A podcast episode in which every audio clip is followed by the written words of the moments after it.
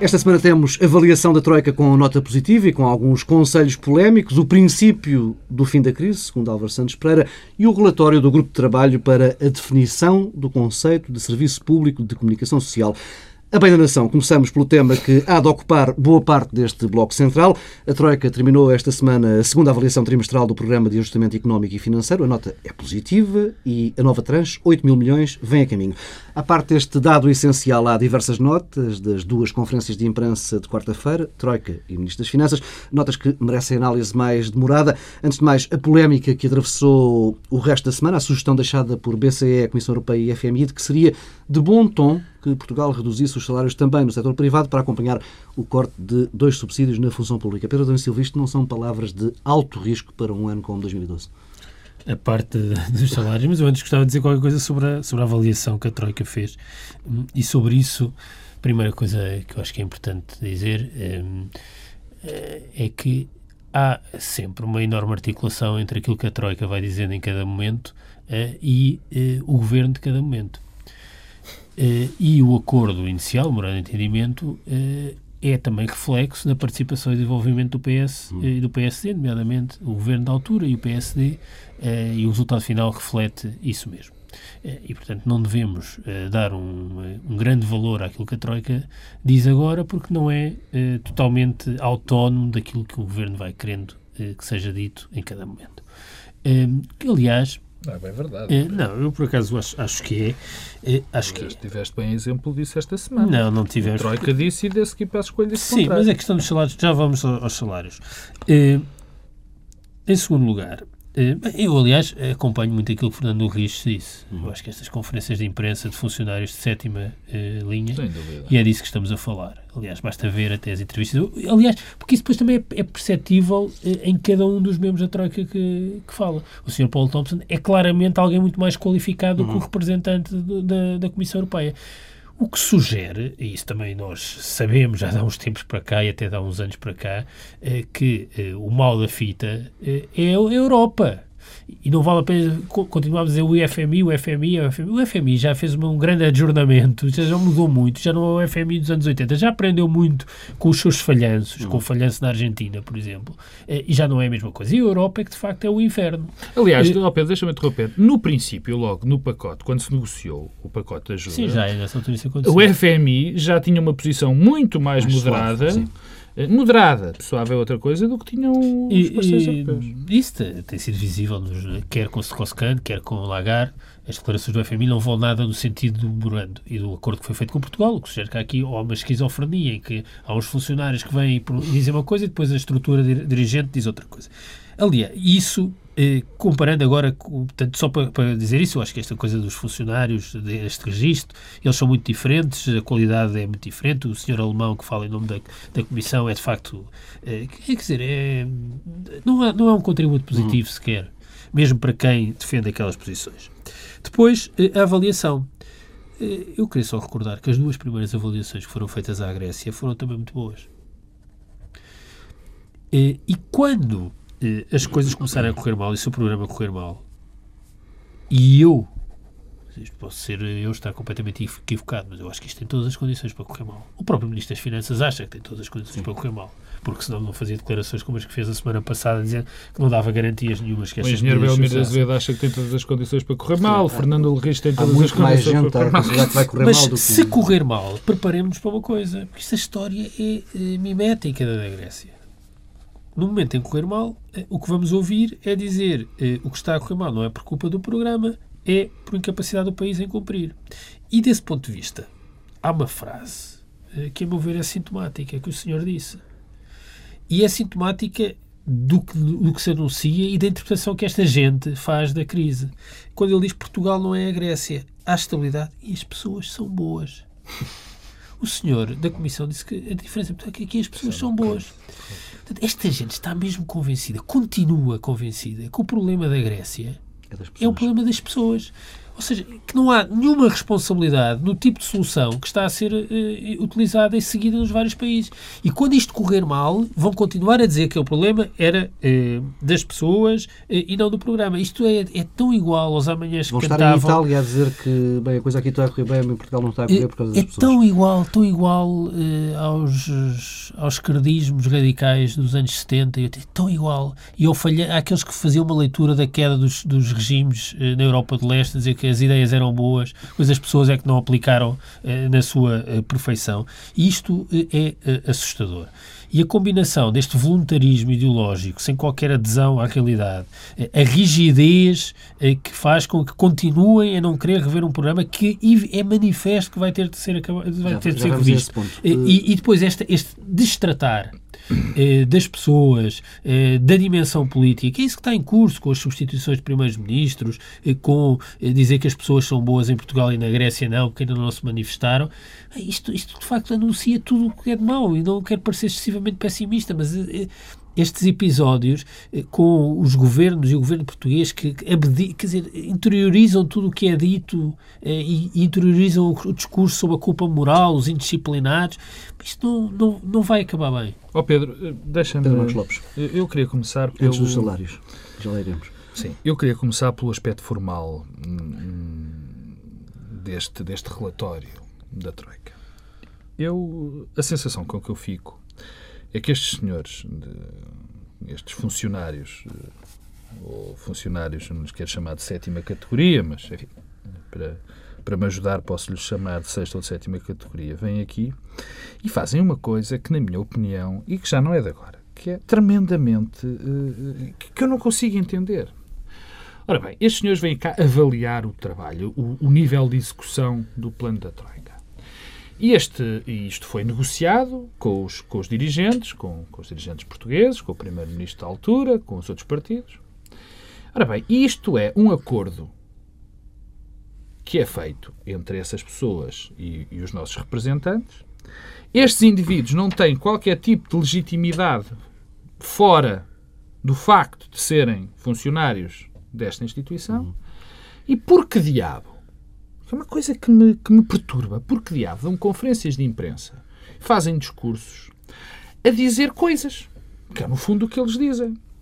Porque, e, não, e sem entrar no tema de, de, de baixar os salários, quer dizer, para quê? Com que objetivo eles vêm dizer este tipo de coisas? Que tem que se baixar os salários também na função pública, o grau de cumprimento está assim, as pessoas são boas, ali são fracas. Isto não é entendível. Isto faz-me lembrar aqueles senhores eh, há uns anos que imigravam para as cidades e depois iam à província. E depois, quando chegavam lá, armavam-se, peço desculpa do termo, em grandes conhecedores de tudo o que se passava no mundo.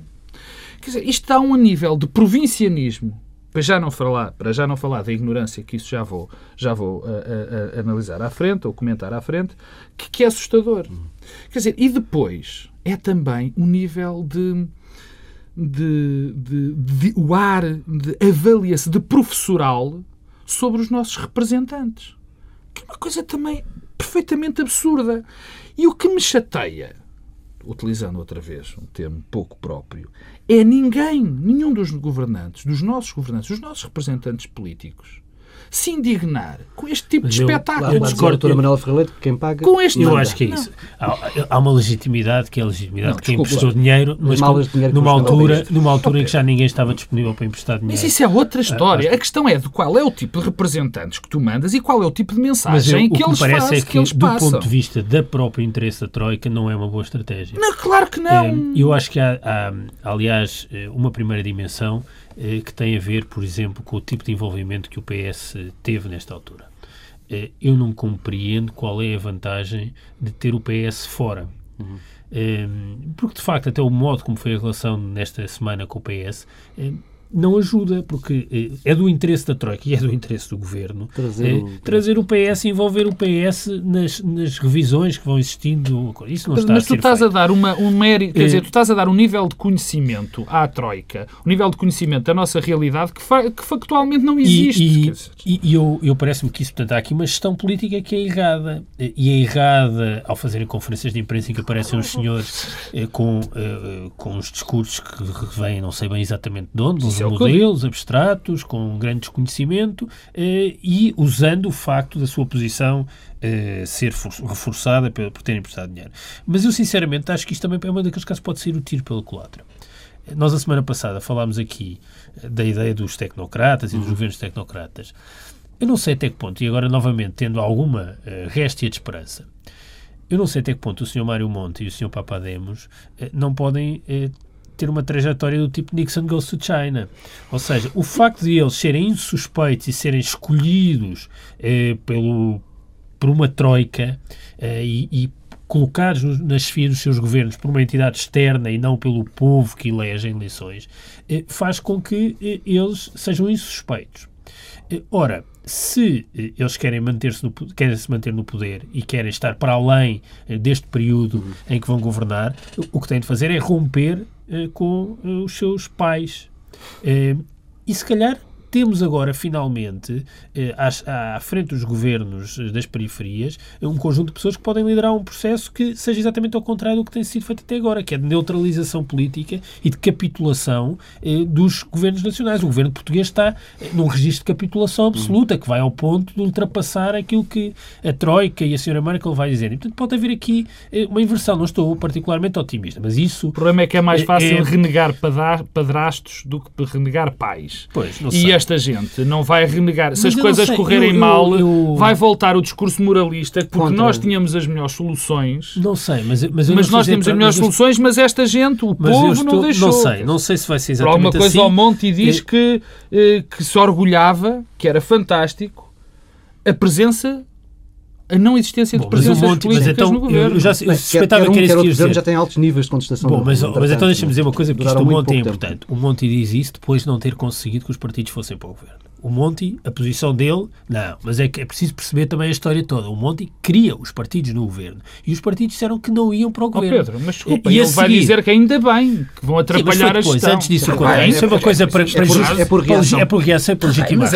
O Monti cria os partidos, cria o Amato eh, e o Leta e cria os partidos. Eh, e os partidos é que não quiseram, quiseram ficar de fora, porque não querem ser penalizados ainda mais pela impopularidade.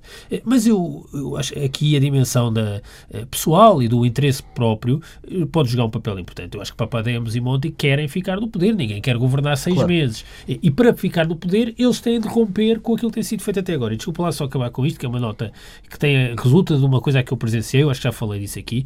Eu assisti a uma intervenção de Papademos em maio, eh, numa conferência em Washington, que era uma, uma coisa relativamente pequena, eh, liberto das funções de governador, de vice-governador eh, como professor universitário e o que Papademos disse sobre a zona euro, sobre os pacotes de austeridade aplicados à Grécia, é completamente ao arrepio da doutrina eh, oficial e isso deixa alguns indícios que é possível que Papademos e Monti sejam capazes, e até Monti, por ser a Itália que é o que conta, de liderar um processo contra aquilo que está a ser feito. E, e Portugal vai ficar em, péssimos, em péssima situação, porque a única coisa que o Primeiro-Ministro português vai poder fazer é dizer esqueçam tudo o que eu disse nos últimos tempos.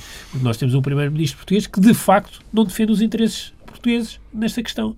Eh, as declarações do fim de semana passado, eh, que reforçaram as que já tinha feito no Parlamento, Sim. sobre eh, o papel do BCE, que se começasse a, comprar dívidas, estaria a incentivar os indisciplinados e a dar um sinal errado.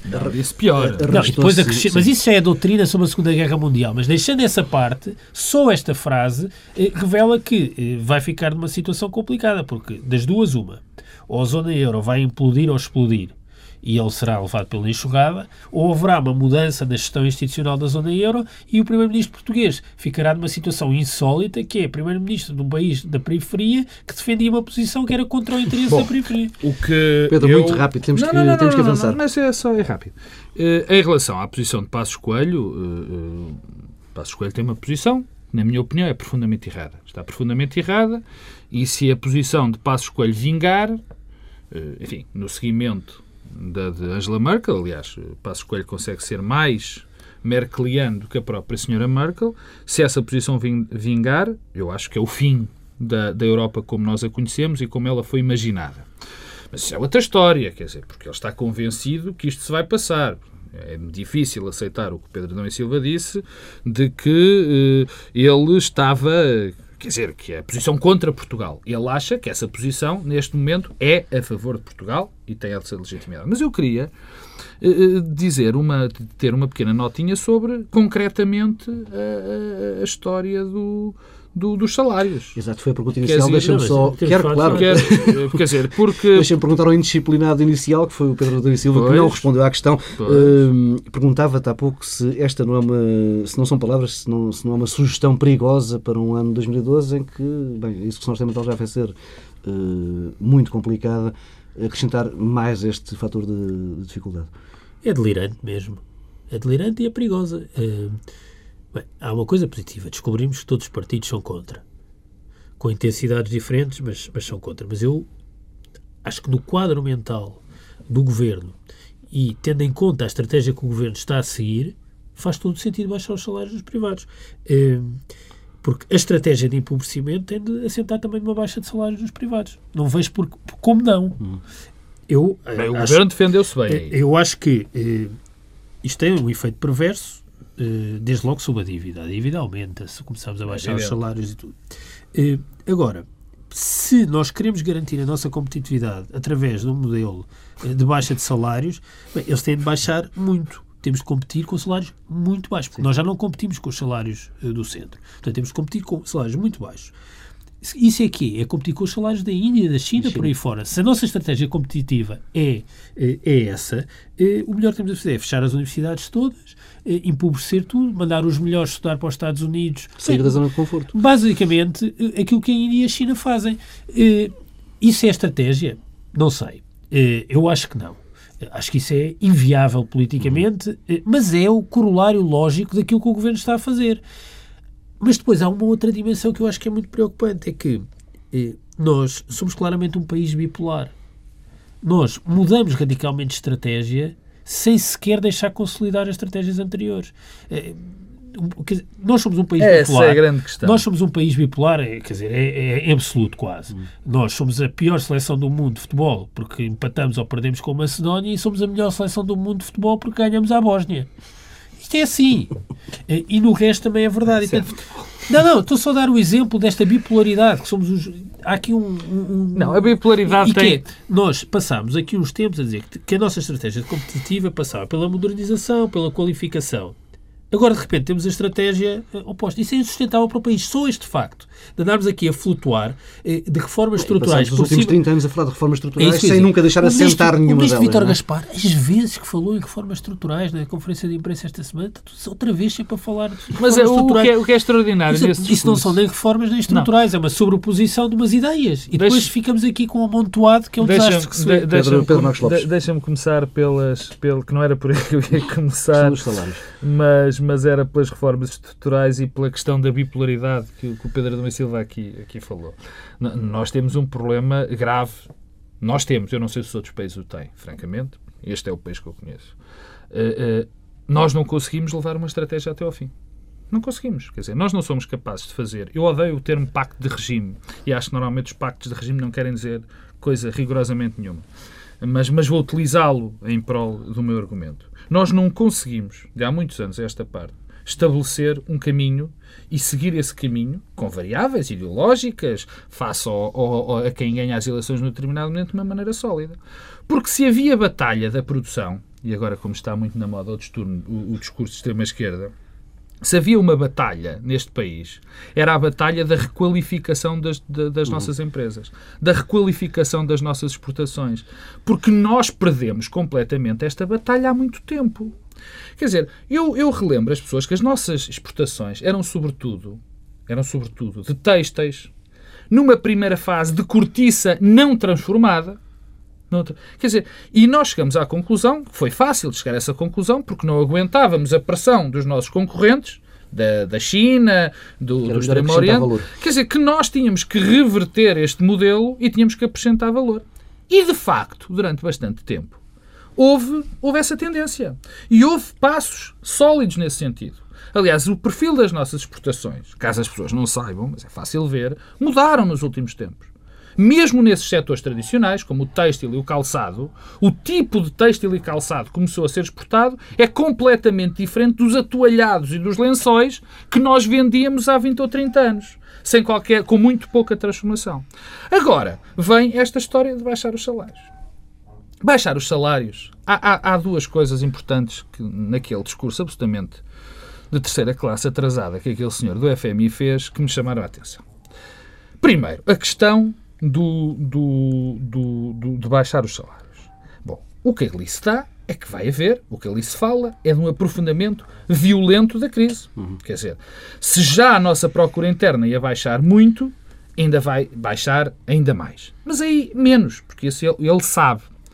É que a questão também aqui é formal e que nós andamos todos esquecidos das questões formais. Mas como é que se diz ao setor privado baixem os salários? Isto não funciona assim. Isto não. Ainda há leis. E a lei não o permite. Não é?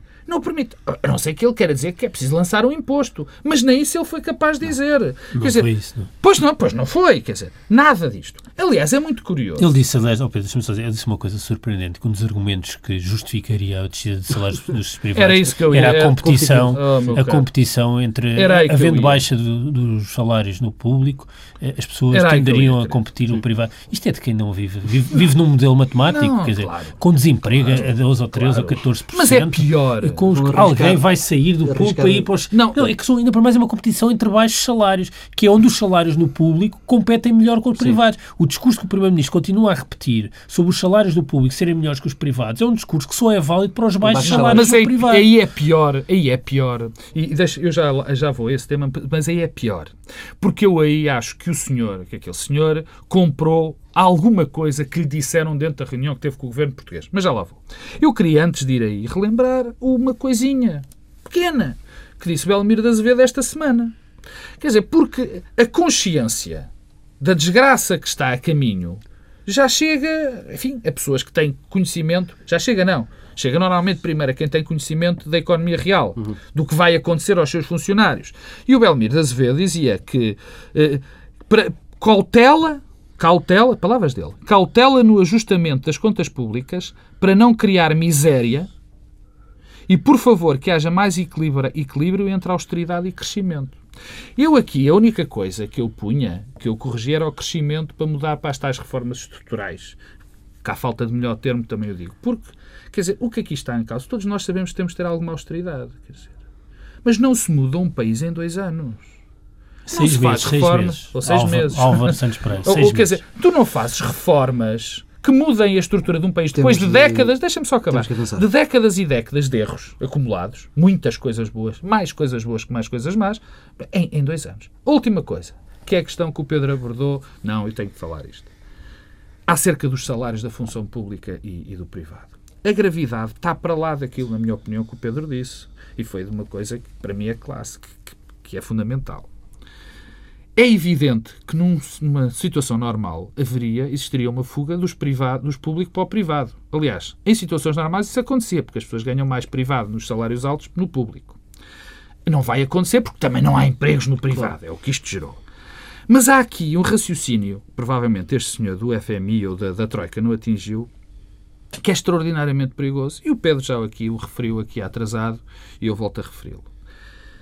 Eu acredito que o Estado tem que ser menor, tem que ser esvaziado de algumas funções.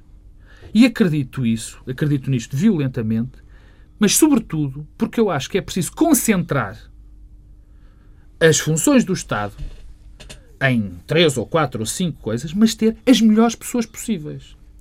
Ora bem, e se nós com esta baixa de salário generalizado no setor público esvaziamos o próprio Estado das pessoas que o podem reformular, estamos a matar Não é só baixa de completamente salários, é, é, a é a compressão dos salários na, na função pública, porque nós estamos a baixar muito mais os salários mais altos, que já não eram altos, eh, e a fazer, é a fuga fazer, melhores, e a fazer uma diminuição menos acentuada nos salários mais baixos da função pública. Portanto, o argumento do senhor é, Terra, Vamos, hum, Terceira classe vamos avançando. O, o- não houve eh, alterações eh, ao programa, ou seja, não há mais tempo nem mais dinheiro.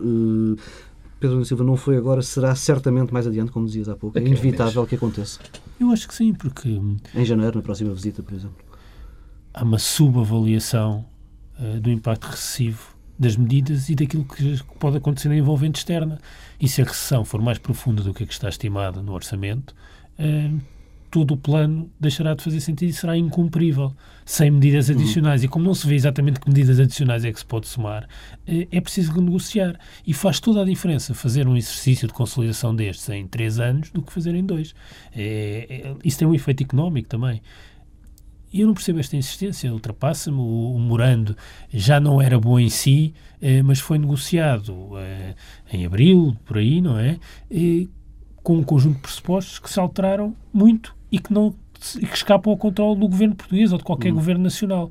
Eh, e perante isto, insistir eh, que nada mudou é um erro de enormes proporções. E isso tem também a ver com a oposição.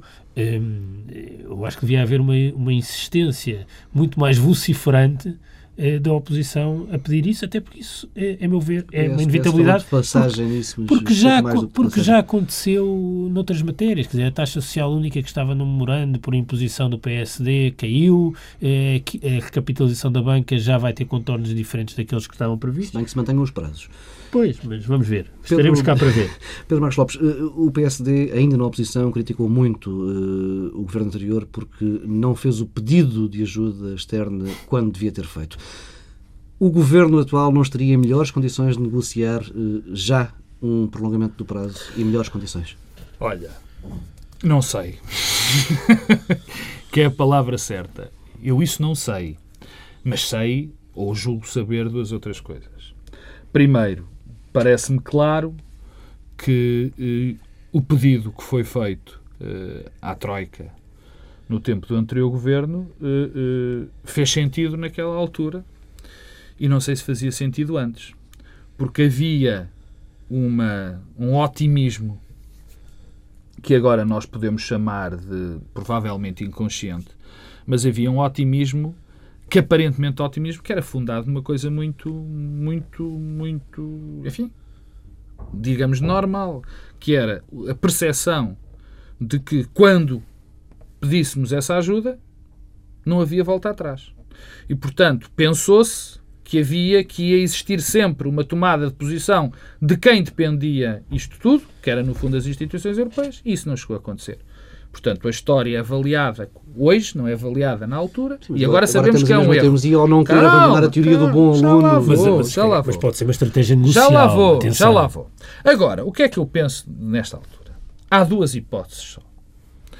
Eu não acho, apesar de, às vezes, ter essa suspeita, que o, o, o Primeiro-Ministro e o Ministro Vítor Gaspar são completamente inconscientes e estão completamente cegos quanto à realidade da Europa e a realidade do país hoje em dia. Portanto, eu estou convencido, eu tenho que estar convencido, que eles sabem que não há possibilidade de atingir as metas orçamentais em 2012. E, portanto, que vão ter que negociar, que renegociar todo o pacote, enfim, com baixas de taxas, uhum. com aumentos de prazos. Eu estou convencido disso. Espero, quer dizer, isto é o meu otimismo também a falar. E espero que essa seja a realidade. E, portanto, como eu espero que essa seja a realidade, eu acho que Passos Coelho e Vítor Gaspar estão a blafar. Estão a fazer bluff.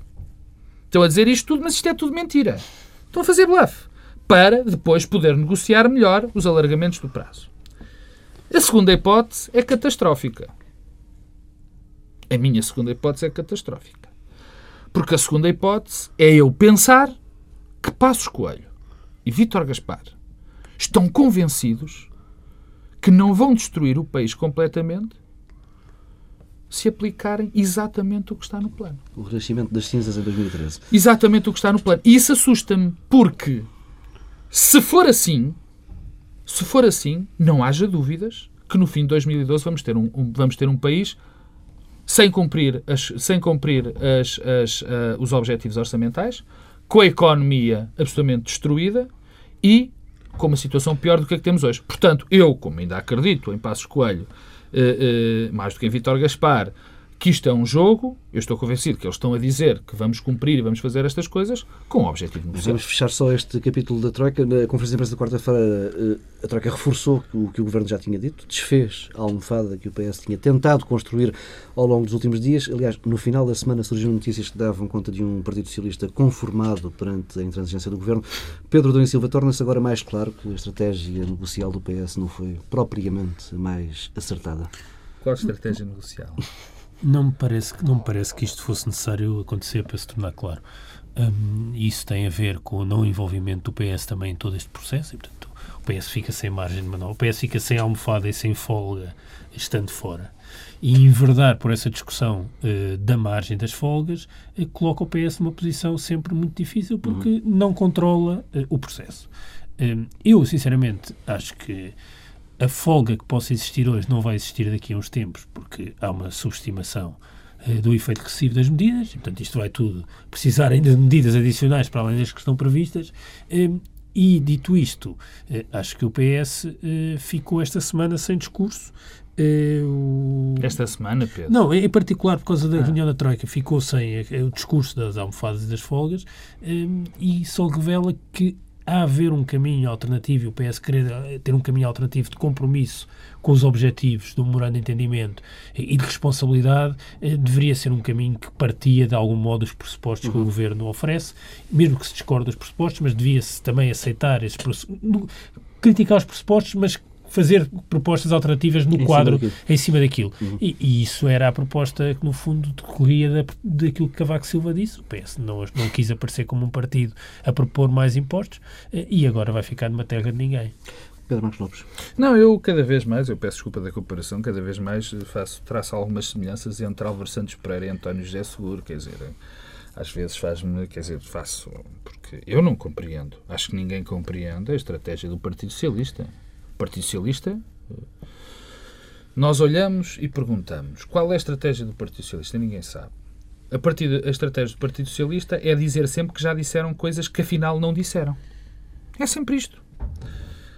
Este ano, esta semana observamos isto, com a história do, do, do, de baixar os salários do setor privado, não disseram rigorosamente nada. Veio Passos Coelho, primeiro, antes do partido, fazer oposição à Troika. Passos Coelho fez oposição à Troika, coisa que António José Seguro não fez.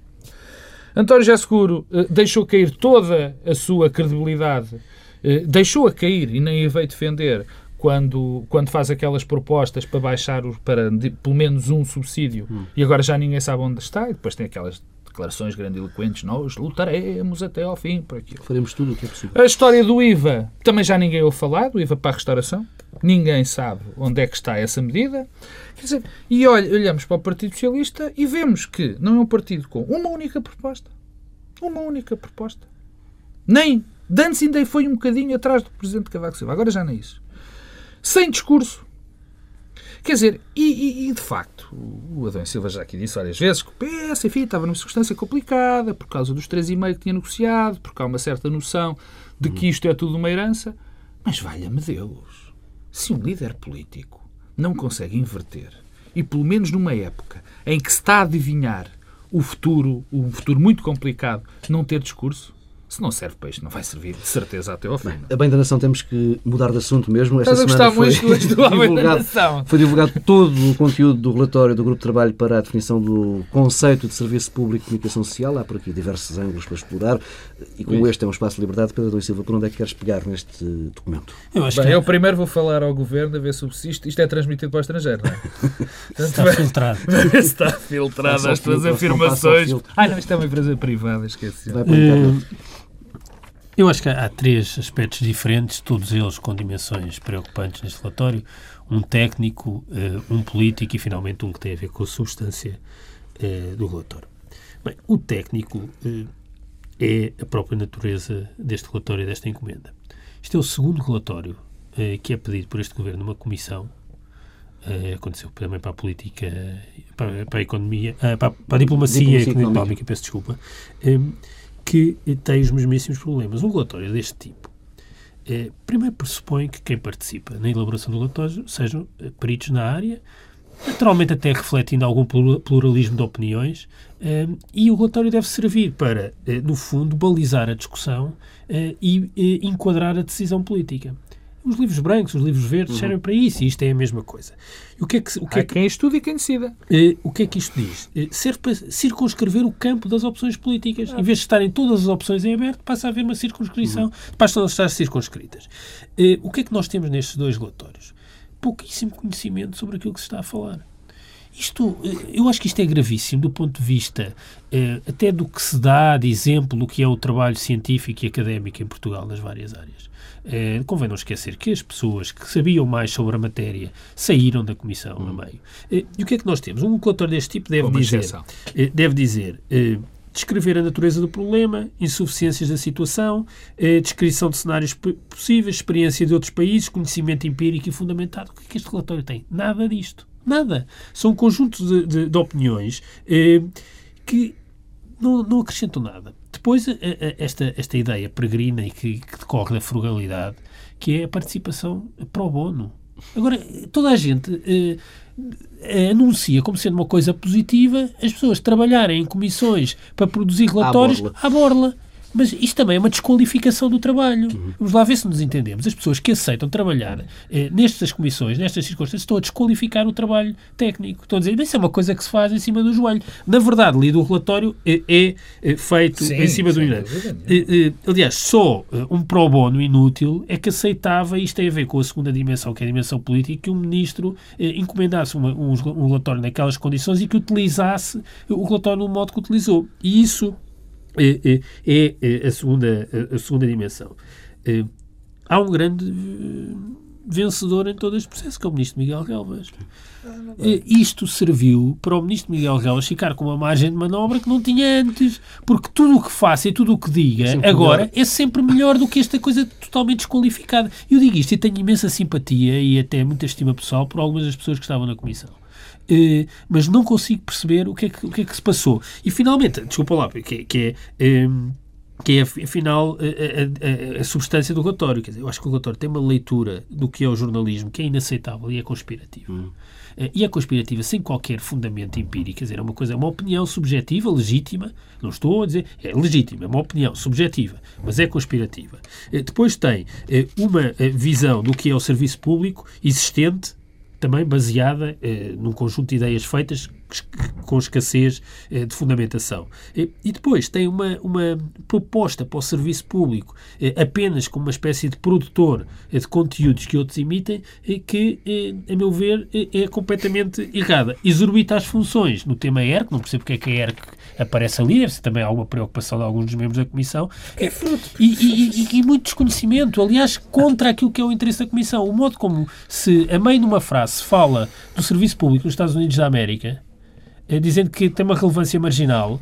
Bem, falso. A NPR é uma rádio com uma relevância enormíssima, eu julgo, não só nos Estados Unidos, mas toda não, a gente do mundo. Eu, eu, eu ouço a NPR. 35 milhões de ouvintes. É, é, portanto, a NPR, que é a rádio pública norte-americana, tem uma relevância, uma hum. presença cultural nos Estados Unidos que as pessoas não têm noção, não compara com nada cá em Portugal. E uma relevância que não é só de audição, é relevância simbólica.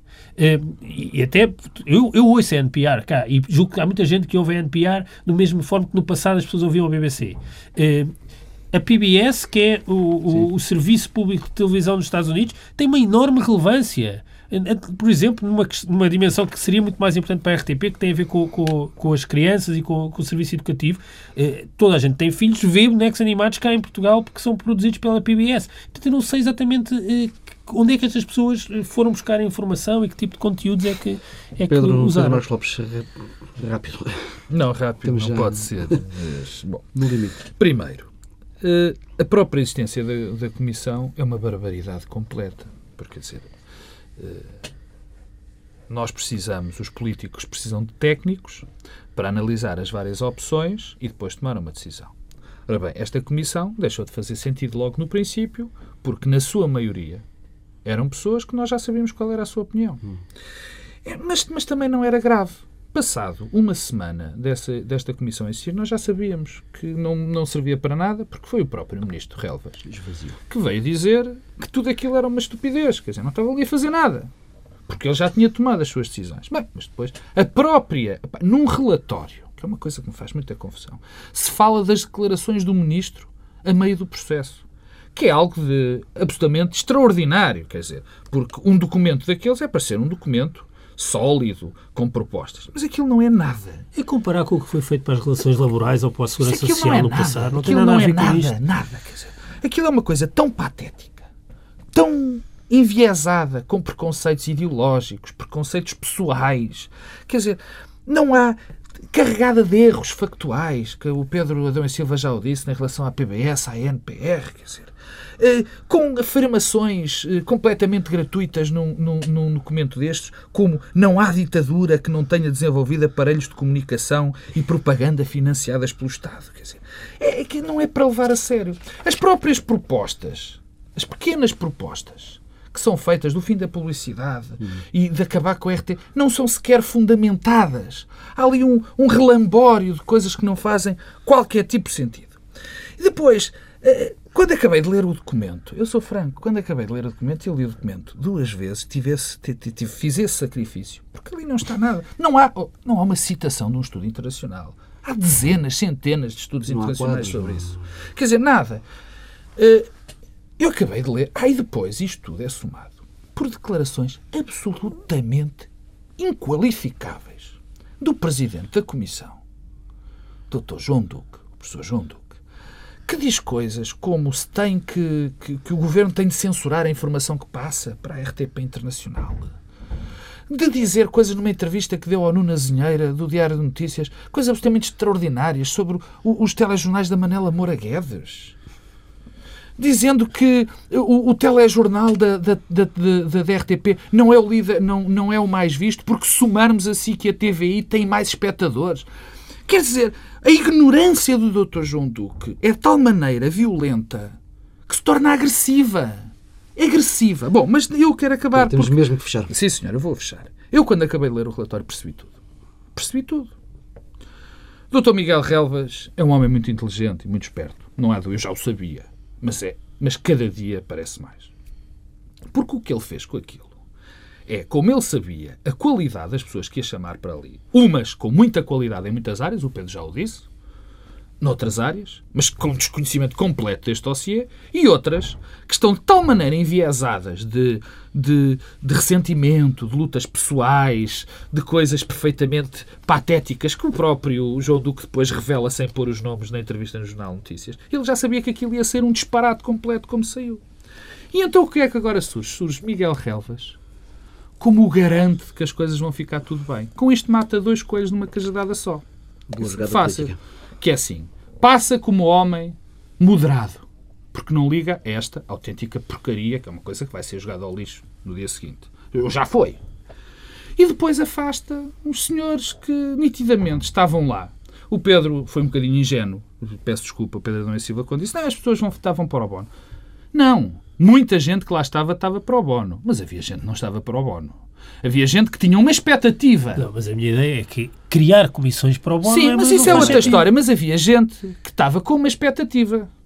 E então, até nesse aspecto, Miguel Ravas foi inteligente. Porque isto é tão mau, tão mau, que ele agora tem desculpa para dizer a essas pessoas: é pá, desculpem lá, mas isto foi tão fraquinho que eu não tenho coragem. Fica por aqui esta edição do Bloco Central. Regressamos na próxima semana com uma greve geral pelo meio.